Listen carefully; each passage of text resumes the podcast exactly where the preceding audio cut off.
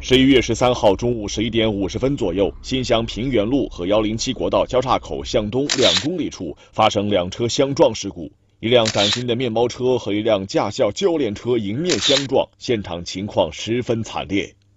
是考场考试考试完了回来的时候，搁路上可能出事。三个人都不中了啊，对方没车上来，对方呢他不敢死。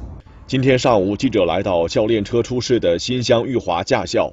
在驾校里，日常教学活动都在照常进行。但是提起昨天的事故，大家对于失事的教练和两名学员都感到很惋惜。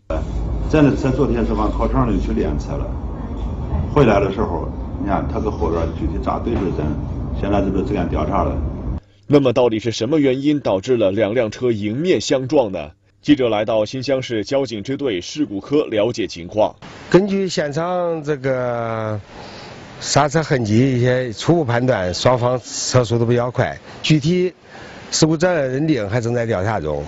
目前事故共造成三死一伤，三名死者均在教练车上，分别是一名男教练和两名女学员。当时面包车气囊全部打开，司机现在还在医院进行观察治疗。所以通过这个事这个事故，也提醒广大的驾驶员朋友，在这个类似这样的路段。不能大意，一定要是呃遵章行驶。